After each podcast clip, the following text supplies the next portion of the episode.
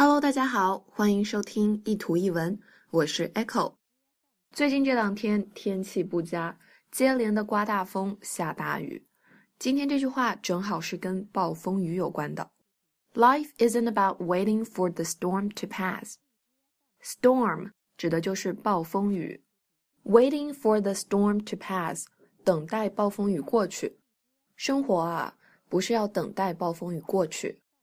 那既然告诉了我们 life isn't about，生活不是什么什么样的，那后面肯定就要说它应该是什么样的。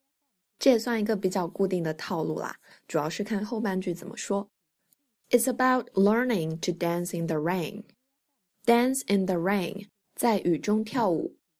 所以生活不是要等待暴风雨过去，因为生活中的暴风雨一阵接一阵，也许永远都不会过去。反正都免不了要被雨淋湿，不如换一种姿态面对，高高兴兴的在雨中起舞吧。Life isn't about waiting for the storm to pass, it's about learning to dance in the rain. 欢迎关注我的微信公众平台“念念英文”以及新浪微博 “Echo 念念英文”。I'll see you there. Bye.